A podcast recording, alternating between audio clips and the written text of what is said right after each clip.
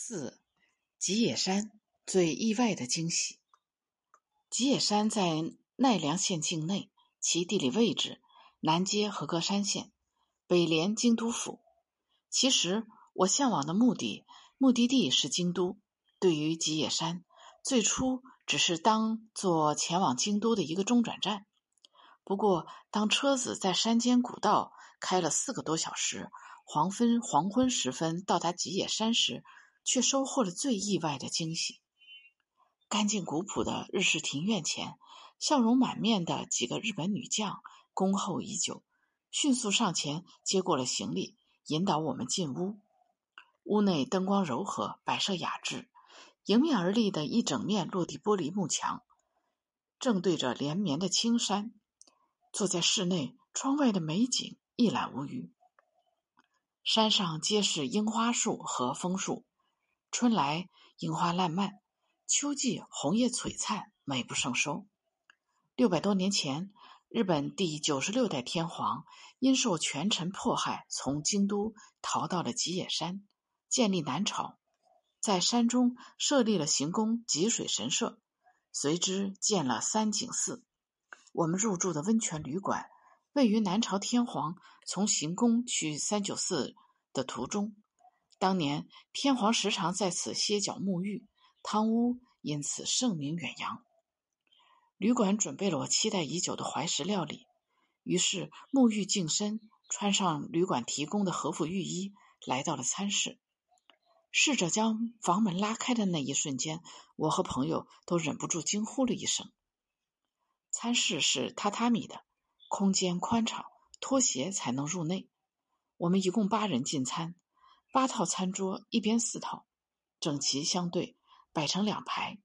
墙角放着一架钢琴，从宽大通透的玻璃窗望出去，群山绿树就在眼前。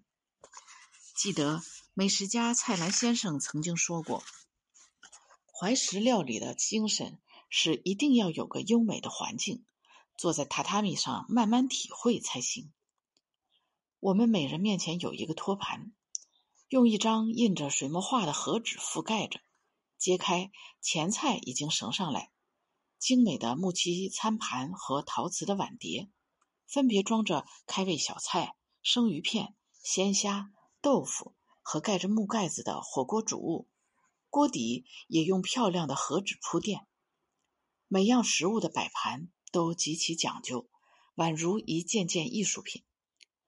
衣着整洁、面相和善的老妇人，将菜一道道端上来，从前菜、鱼生到味增汤、烧烤、主菜、米饭、甜点，我粗略算了一下，有十四道。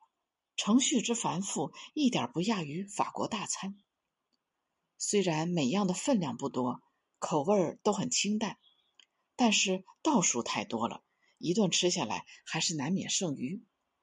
怀石一说，据说最初来自寺庙，源于长期少食的僧人坐禅时抱暖食在怀中，以抵御饥饿。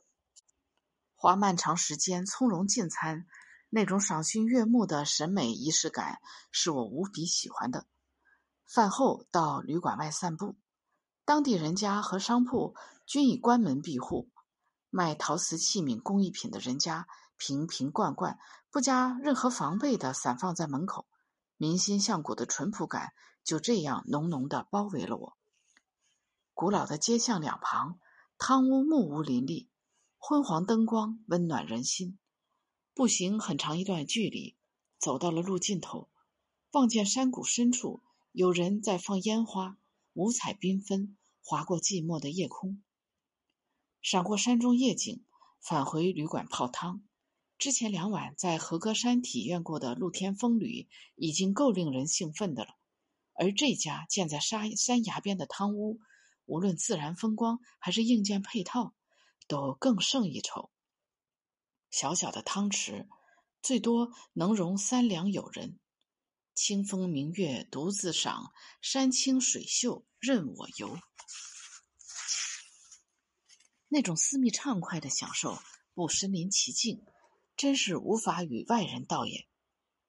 次日清晨，我和同事的姐妹又早起到了露天风吕浸泡一番，迎朝阳，看青山，闻泉声，心旷神怡至极。姑娘们完全入乡随俗，神情自若，互相打趣。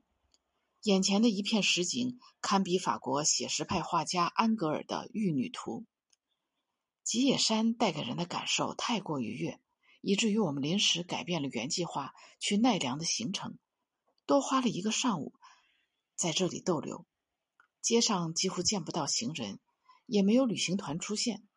我和朋友们走在宁静的老街上，逛和风小店、茶庵、酒家，参观吉水神社、金峰山寺、藏王堂，领略日本传统建筑。和百姓日常生活的风雅和美感，并相约秋季重返此地看红叶。